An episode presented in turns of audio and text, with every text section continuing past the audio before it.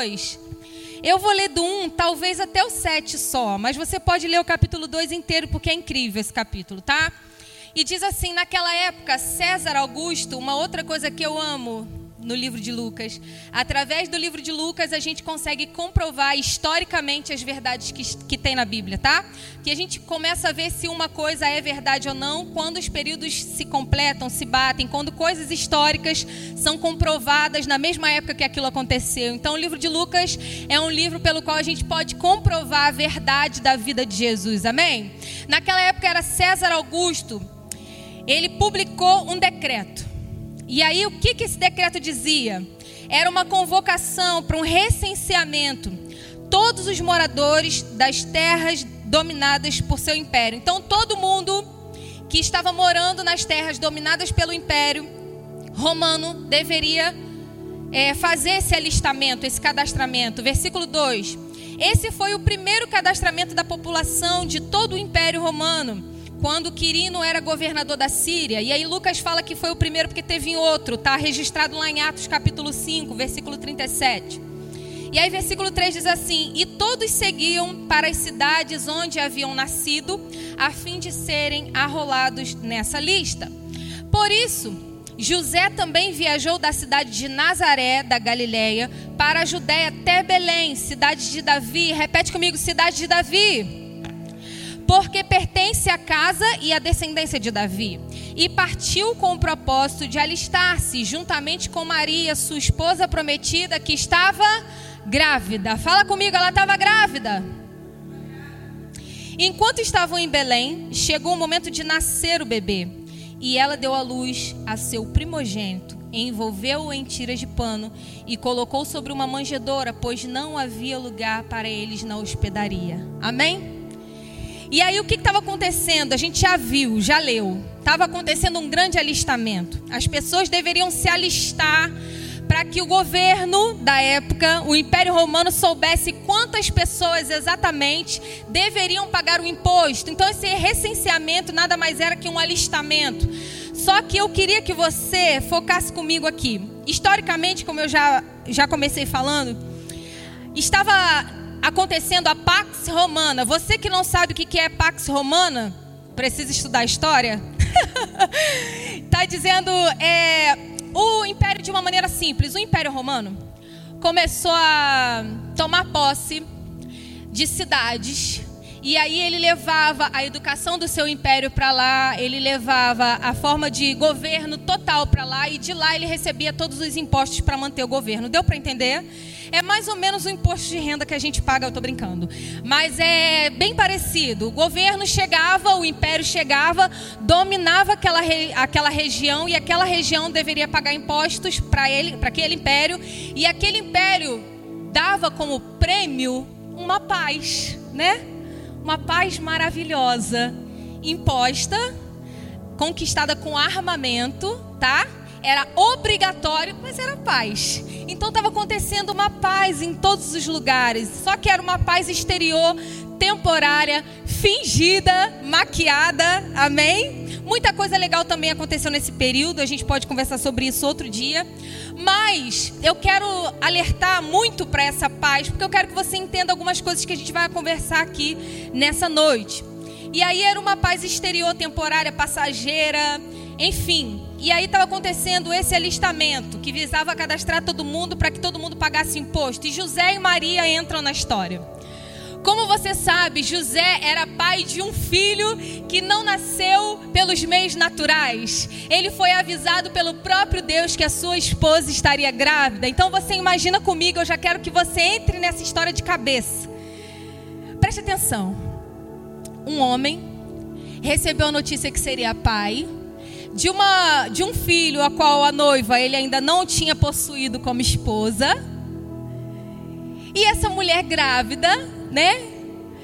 De repente vem uma notícia, agora a gente vai ter que andar com essa barriga deste tamanho por aproximadamente três dias de distância, tá perto do neném nascer. O que, que você pensa comigo? Se fosse você em casa, o que, que você ia estar tá fazendo nesse momento? Mas que droga! É ou não é verdade? Mas que inferno! Mas que isso tinha que acontecer justo agora! E é isso que eu quero falar com você nessa noite. Encontre Deus nos contratempos. Você pode repetir comigo? Eu posso encontrar Deus nos contratempos. Ei, deixa eu te falar uma coisa. Sabe que o que você pode estar vendo como contratempo, o céu pode estar vendo como uma nova história sendo reescrita. Sabe que enquanto você está passando por isso aí, que você está passando na sua circunstância, está reclamando, imaginando que é uma coisa muito ruim que está acontecendo na sua vida, lá na frente você vai agradecer a Deus por todas essas coisas. Ei, era ruim demais sair de uma cidade e ir para outra muito distante com uma mulher grávida prestes a ganhar neném. Mas enquanto isso acontecia, mais uma coisa acontecia. Se você puder, vai comigo lá no livro de Miqueias, no capítulo 5, está anotado aqui. Eu coloquei o versículo no computador para ser mais rápido. Miqueias capítulo 5, versículo 2. Olha o que, que diz Miqueias. O Senhor Deus diz: Belém, Belém, Efratá, você é uma das menores cidades de Judá, mas do seu meio fará sair aquele que será o, o Salvador de Israel. Ele será descendente de uma família que começou em tempos antigos, num passado muito distante. Versículo 4: O rei virá e será o pastor do seu povo, governando-o com força que o Senhor lhe dará, e em nome do Senhor, o seu glorioso Deus o seu povo viverá em segurança. Repete comigo: em segurança. Pois o seu poder alcançará os lugares mais distantes do mundo. Versículo 5: E ele trará a paz, a verdadeira paz ele trará. Ele é o príncipe da paz. Deixa eu falar uma coisa com você. Miqueias profetizou no tempo de Isaías, há muitos e muitos anos atrás. Miqueias disse de onde viria o nosso rei. O nosso rei viria de Belém. O nosso rei, tão grande, tão maravilhoso, viria de uma maneira tão simples, nascendo numa manjedoura. Se você não sabe o que é isso, é um não sei como chama na sua cidade, mas na minha seropédica era coxo. Sabe onde os bois se alimentam? Aquela valinha assim alta, onde eles colocam a boca ali para comer o, a ração? É isso. Jesus nasceu no lugar de alimento de animais, só que isso já estava previsto há muito tempo atrás, isso já estava avisado. Deus usou o decreto de um governador romano, de um imperador romano, que não o conhecia, que não era justo, para cumprir a sua profecia. Ele tem o domínio do tempo e da história. Se você está aí na sua casa perdido, sem saber o que está acontecendo, deixa eu te falar uma coisa: Jesus não perde o controle da história, da geografia, da física, da química.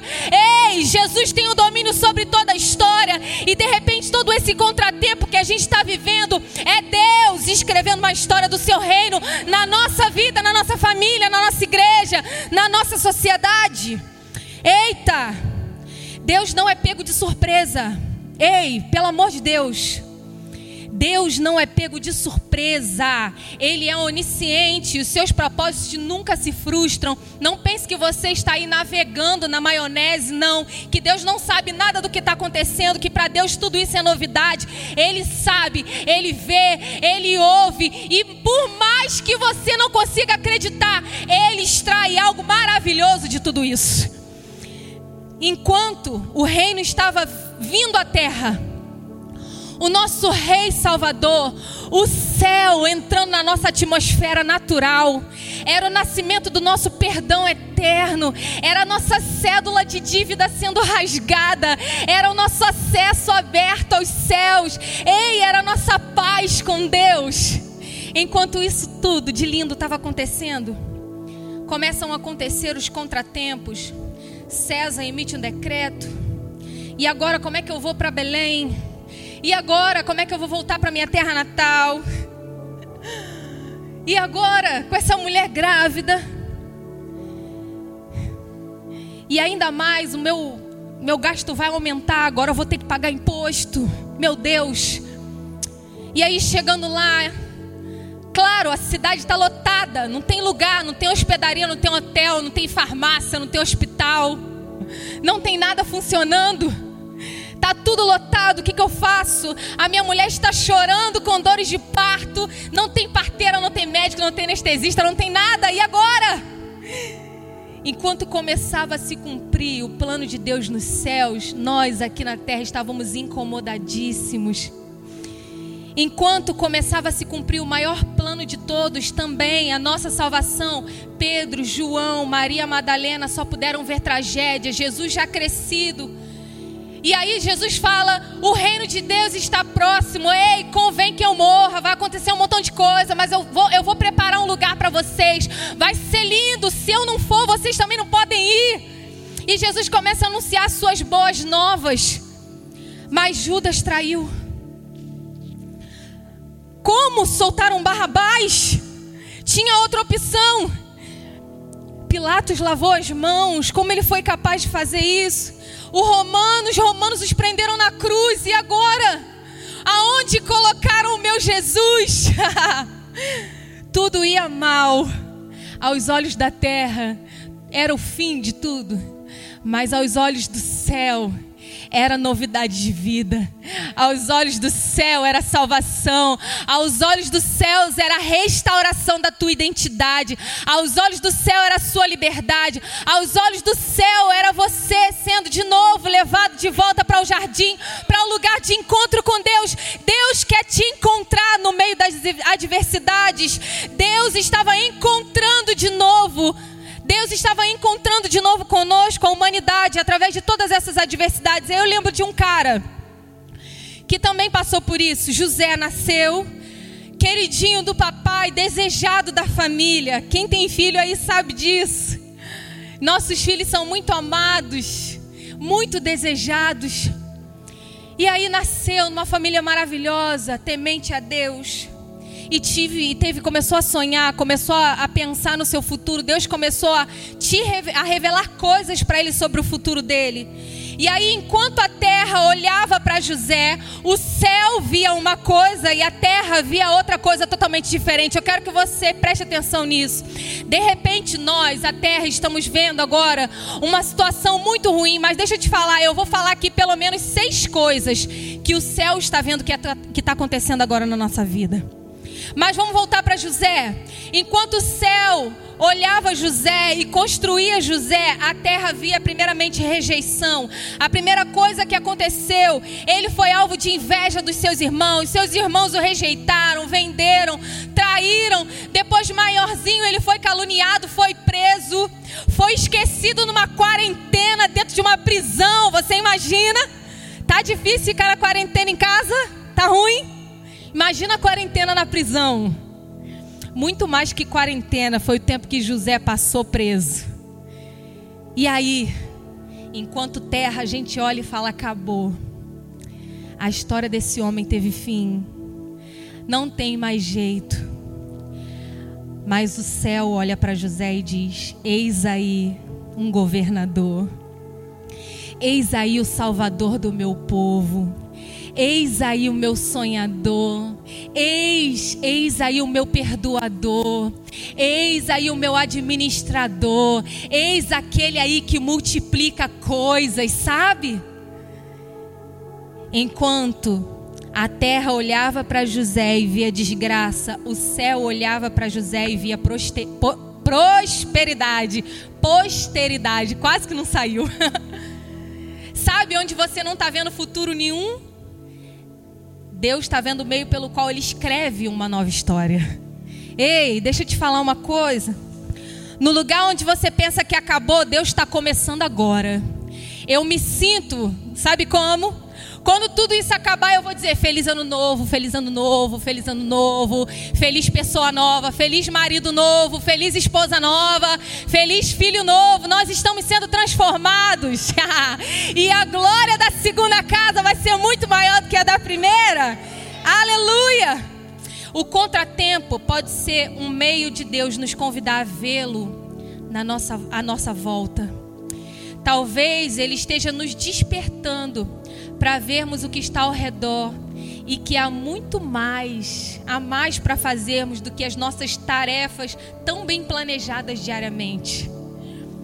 Pode ser uma forma amorosa de Deus nos encorajar, de encorajar a sua criação a fazer parte do, da implantação de um reino que é dele, sabe?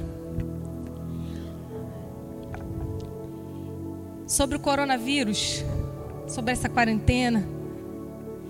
Eu não sei qual tem sido o contratempo que você tem enfrentado nesse tempo, sabe? Além disso tudo que já é comum a todos nós.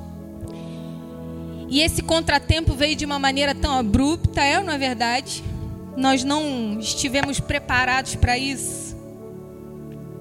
Mas enquanto você vê um contratempo, o céu está vendo uma nova história sendo reescrita. Sabe por quê?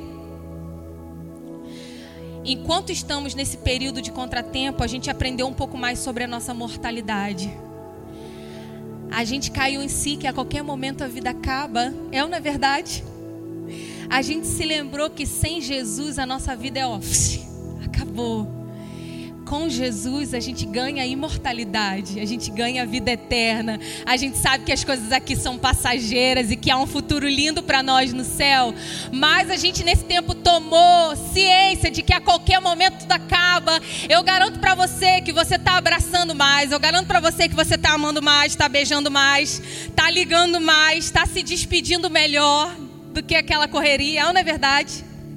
Aprendemos também a ser mais humildes. Todos estamos vulneráveis, independente da classe social. Se você é riquíssimo, você também pode contrair o vírus. Se você é muito, muito, muito pobre, você também pode contrair o vírus. Não há pessoas especiais nesse tempo.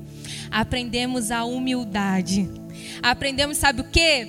Que o nosso braço, os nossos planejamentos podem nos levar a lugar nenhum sem um Deus que cuida da nossa vida e nos protege. Aprendemos isso. Humildemente agora esperamos em Deus. Até aqueles de nós que não acreditam muito nisso estão dizendo: ai, se Deus quiser, isso vai passar logo. Amém? Sabe outra coisa que a gente aprendeu? A gente retornou ao discipulado familiar. Uma coisa que as nossas atividades tão importantes durante toda a nossa vida não nos deixa fazer. Cuidar dos nossos filhos, isso é bíblico.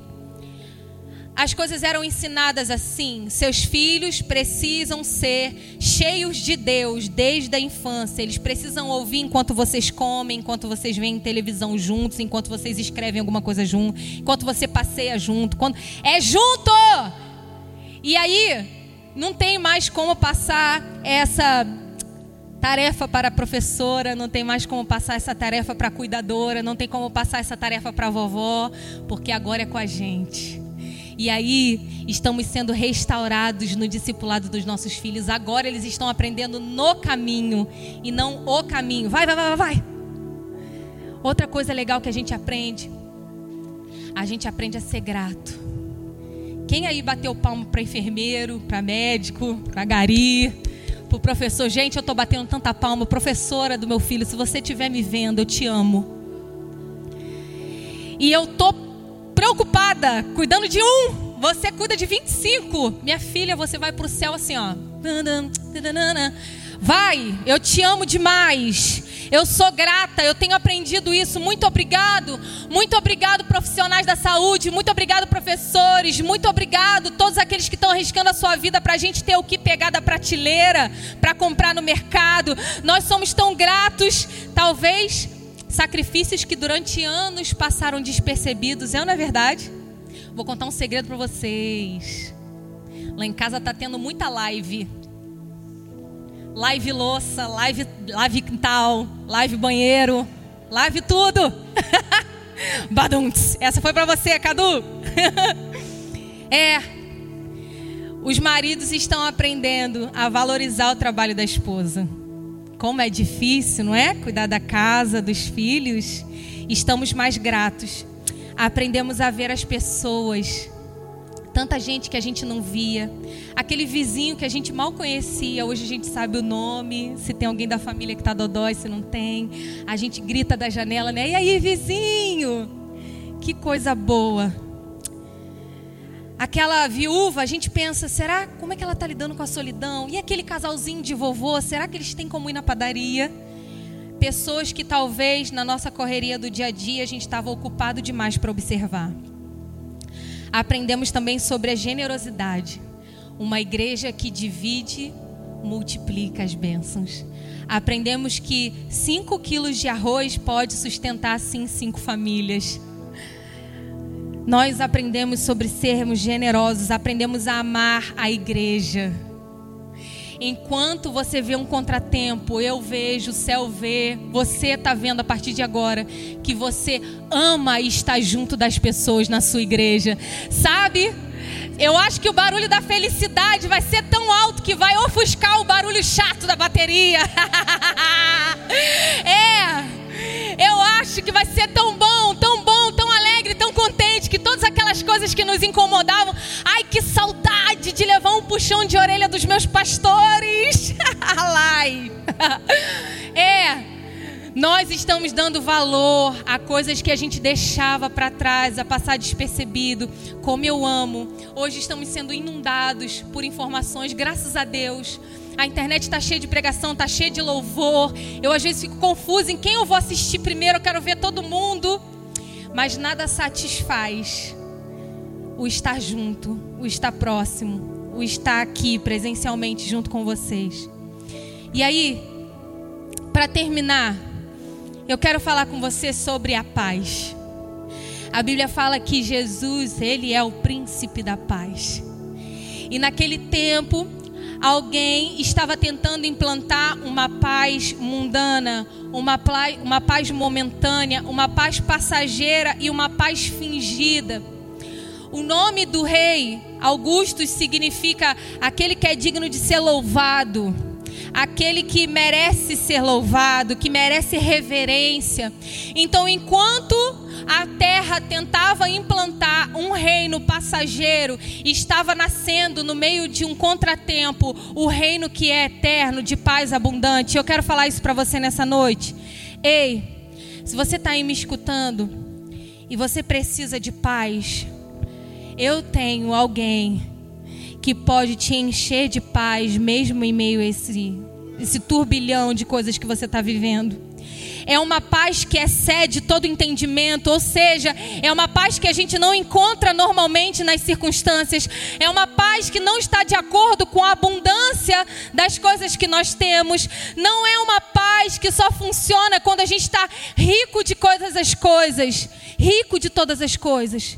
É uma paz que funciona mesmo em meio às dificuldades, mesmo em meio a tristezas, mesmo em circunstâncias ruins, e é uma paz que pode mudar toda a nossa circunstância da nossa vida para sempre.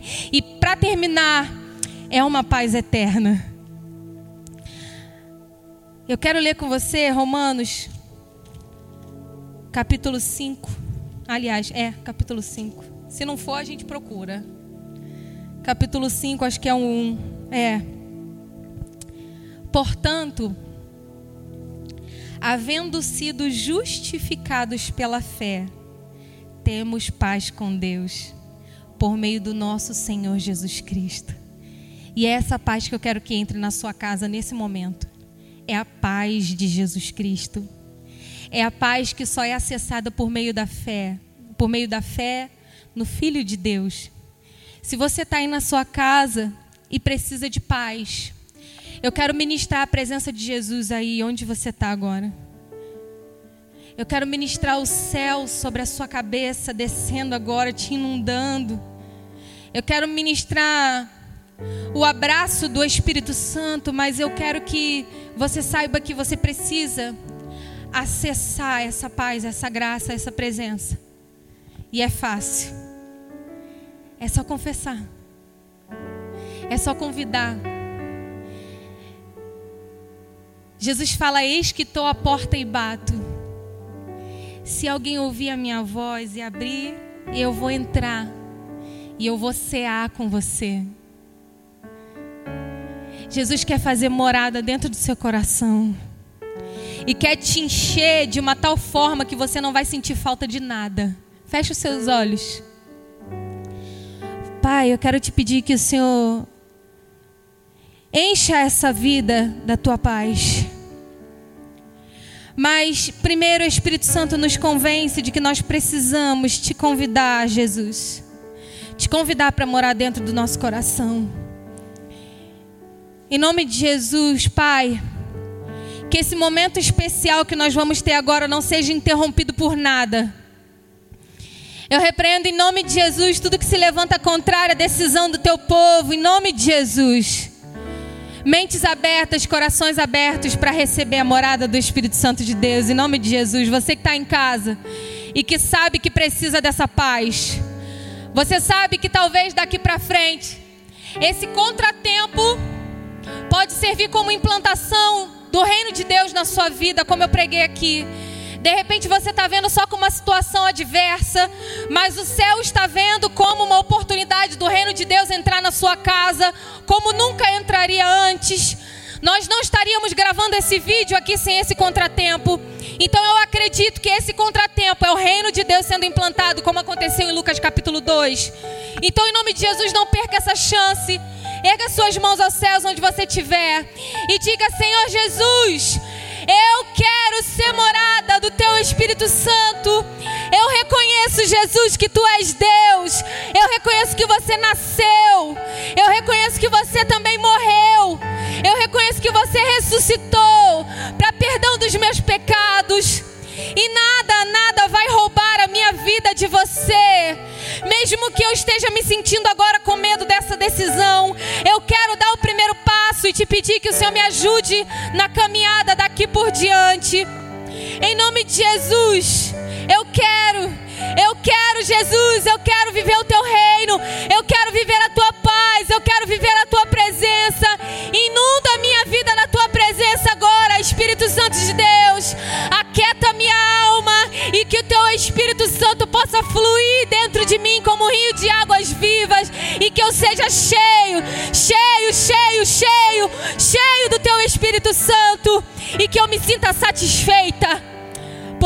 Senhor é o meu pastor e nada vai me faltar, de nada eu vou ter falta. Em nome de Jesus, amém.